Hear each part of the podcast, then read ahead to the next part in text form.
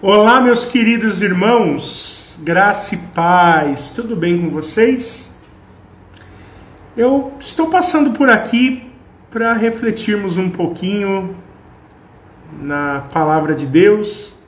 Estamos aqui nos últimos minutos do ano de 2020, um ano difícil para a maioria de nós, e gostaria de trazer aqui uma rápida reflexão baseado num texto da palavra de Deus para prepararmos o nosso coração para o ano que está prestes a se iniciar.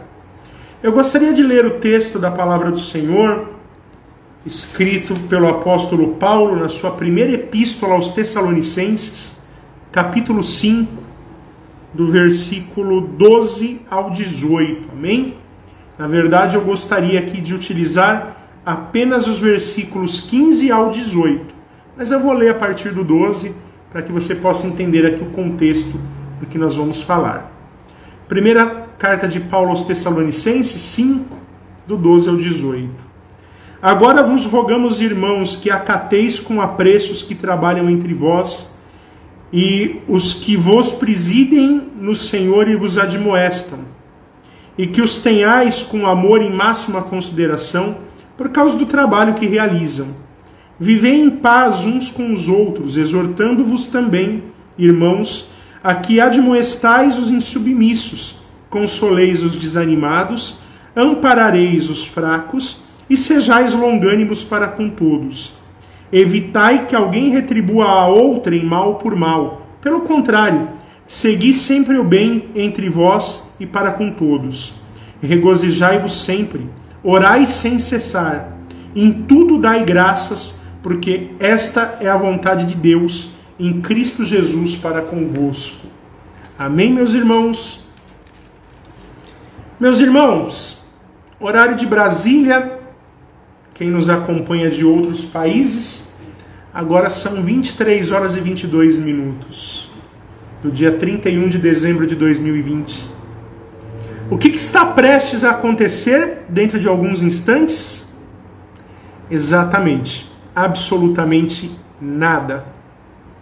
Dentro de alguns instantes, o relógio vai virar para zero horas, a folhinha do calendário vai se virar do dia 31 de dezembro para o dia 1 de janeiro. É apenas uma mudança de calendário. Não há nada místico envolvendo esse evento. Não há nenhuma ruptura de ciclos, mudança de ciclos. O que está prestes a acontecer nos próximos momentos é apenas uma mudança de calendário. Apenas o calendário vai mudar de página, nada mais do que isso. É uma mudança na data. Muitos mistificam esse momento, gostam de colocar até nomes atribuídos aos anos, né? Eu já vi aí ano da vitória, ano da conquista, ano da colheita, ano da cura eu já vi também. É um equívoco muito grande, como se Deus se movesse segundo a nossa agenda, segundo o nosso desejo. Muitos preparam sua família, determinam a cor das vestes.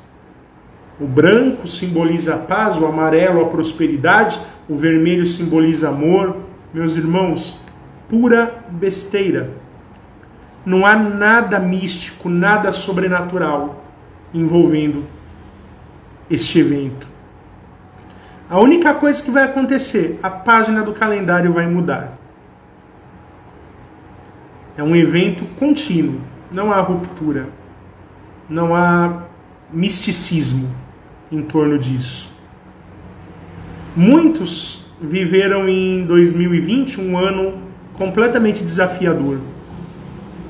É um ano que confrontou as nossas crenças, os nossos valores, a nossa vida material e a nossa saúde também.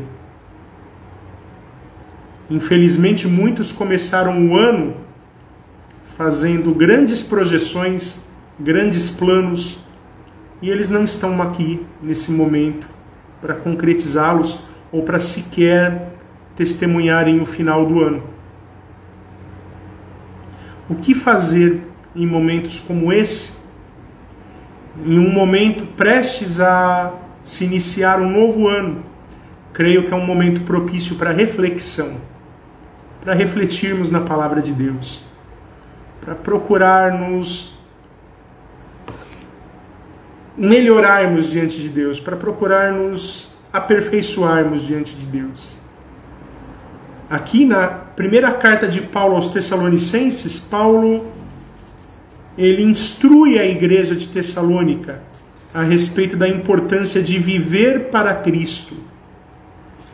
E após várias instruções, no capítulo 5, a partir do versículo 12, o apóstolo deixa algumas ressalvas finais. E aqui eu gostaria de focarmos em algumas delas a partir do versículo 15. São dicas do apóstolo Paulo para que nós possamos ter um ano melhor, de decisões acertadas, e onde possamos verdadeiramente usarmos a prerrogativa de cristãos, de parecidos com Cristo. Vejamos o que diz a palavra do Senhor no versículo 15. Evitai que alguém retribua a outrem por mal, pelo contrário, segui sempre o bem entre vós e para com todos. Segui sempre o bem. O cristão legítimo, ele tem o dever de buscar a justiça em favor dos outros. E um dos aspectos mais notáveis da ética cristã é que o cristão, seguindo o exemplo do próprio Senhor Jesus Cristo, ele deve se abster de contendas, de retaliações, de vinganças pessoais. Antes, nós temos que seguir praticando bem, se possível para com todos. Paulo diz no versículo 16 e 17: Regozijai-vos sempre, orai sem cessar. É difícil nos regozijarmos em anos difíceis como esse ano que nós vivemos. Mas observe que o apóstolo, ele não nos proíbe de vivermos períodos de tristeza, períodos de lamentações. Muitos aqui perderam amigos queridos, como eu perdi, perderam familiares. Outros podem ser que estão assistindo esse vídeo do leito do hospital. Como nos alegrarmos em situações assim? São situações difíceis, de angústia, de tristeza, de luto, e sim, nós temos de viver a nossa angústia, a nossa tristeza e o nosso luto. Porém, quando o apóstolo nos orienta a regozijarmos sempre, é regozijarmos no sentido de compreendermos que nem todas as aflições que nós estamos vivendo no tempo presente poderão ser comparadas com o gozo e a alegria da salvação em Cristo.